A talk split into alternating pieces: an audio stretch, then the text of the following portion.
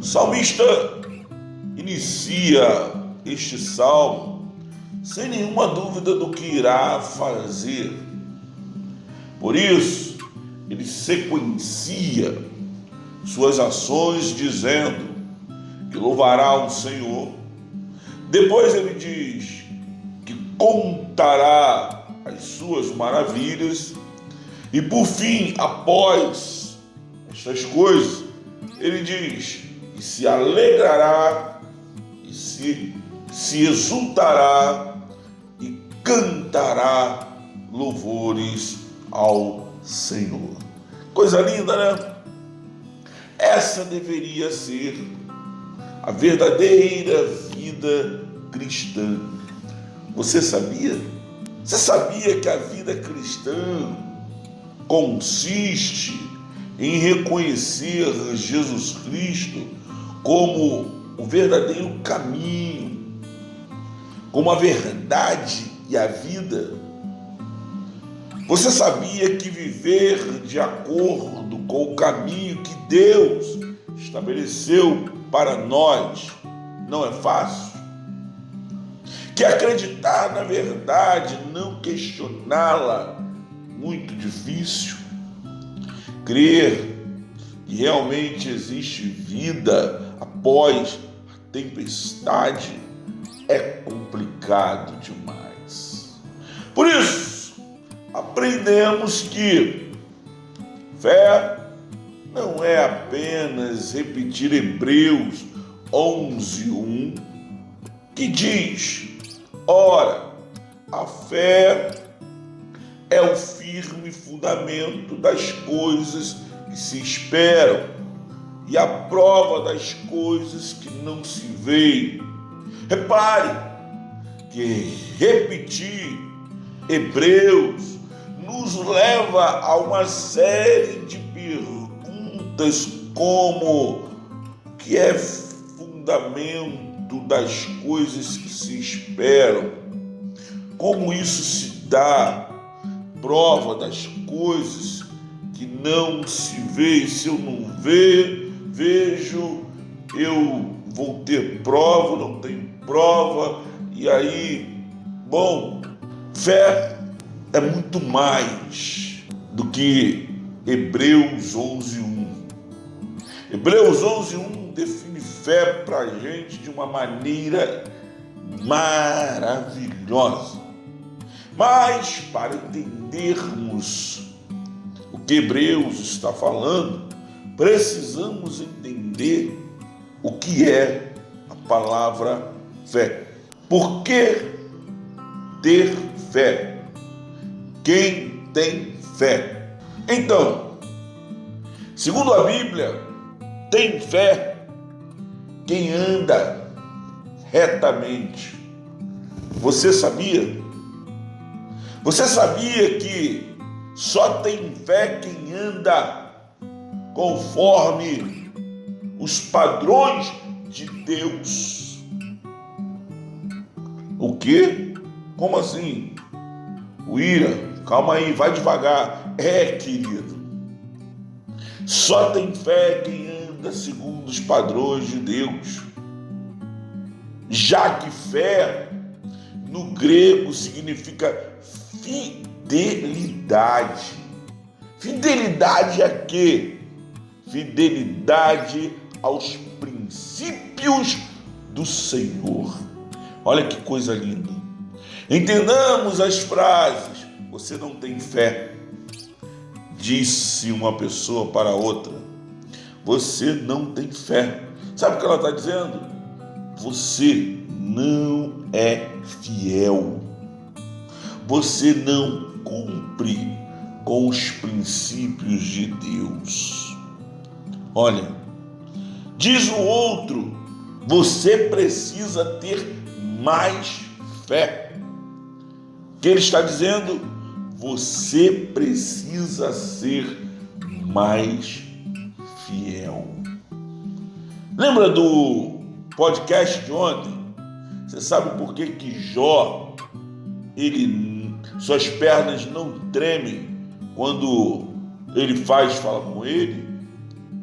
Porque Jó sabia o quanto ele era fiel diante do Senhor. Jó sabia quem ele era diante de Deus, como era a sua fidelidade. Quando Hebreus diz a fé é o firme fundamento, ela está dizendo o seguinte: a tua fidelidade é o fundamento das coisas que você espera, é o fundamento para você receber aquilo que você não vê. Oxe, coisa linda! maravilha, ou seja, a sua fidelidade aos princípios de Deus é quem dá a você fundamento para você esperar aquilo que você nem viu ainda. Entendeu, querido? Oi, Jesus, que coisa linda! Por isso o salmista começa dizendo: Louvar-te-ei, Senhor, de todo o meu coração.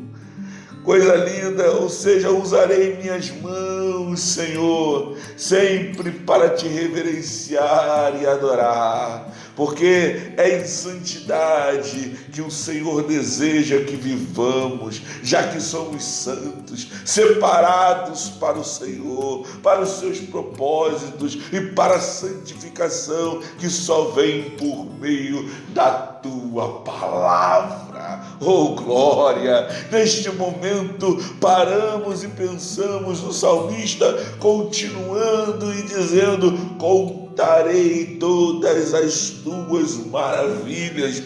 Neste momento, irmãos, aprendemos com o salmista o quanto somos ingratos que não somos daqueles que enumeram e escrevem o número de vezes que o Senhor foi maravilhoso para conosco. Meu Deus, por quê? Porque não falamos, porque não proclamamos, porque não celebramos as muitas vezes que Deus foi fiel para conosco. Sejamos honestos, amados. Nós não somos daqueles que voltam para agradecer. Muitos acreditam que Deus não fez mais do que sua obrigação.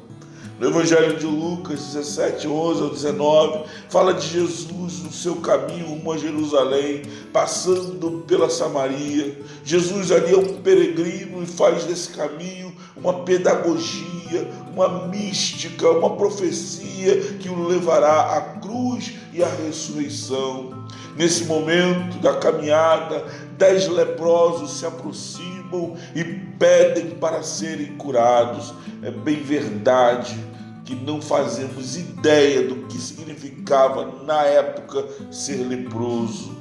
Ser leproso na época era, era ser excluído, marginalizado, debochado, tendo que abandonar as nossas suas famílias. Segundo a lei da pureza, os leprosos deviam andar nas ruas com roupas rasgadas, cabelos desarrumados, gritando: impuro, impuro! para que todos fossem se afastando deles. Muitos judeus entendiam que isso era um castigo de Deus. Meu Senhor, tem misericórdia. Ou seja, não ter lepra era mérito ou graça.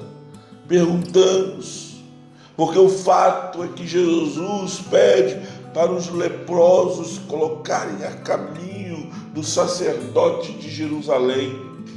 Era ele quem deveria dar o veredito da cura. Os leprosos foram ainda cheios de lepra, acreditaram na possibilidade da cura antes de serem curados. O Evangelho é assim. Ele conta que no caminho todos ficaram bons e apenas um deles voltou para agradecer Jesus.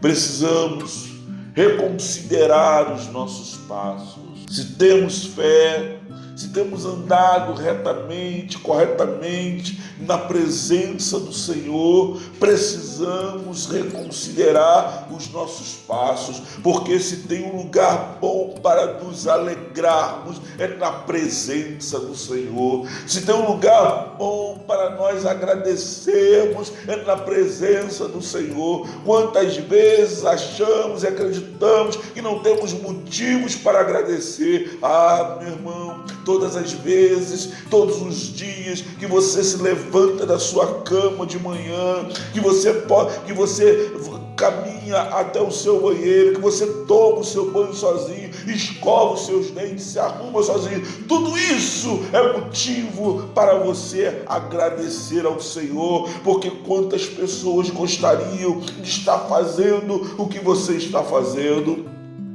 Precisamos reconsiderar os nossos passos, precisamos voltar para agradecer e ali dizer: alegrar-me-ei e exultarei em ti.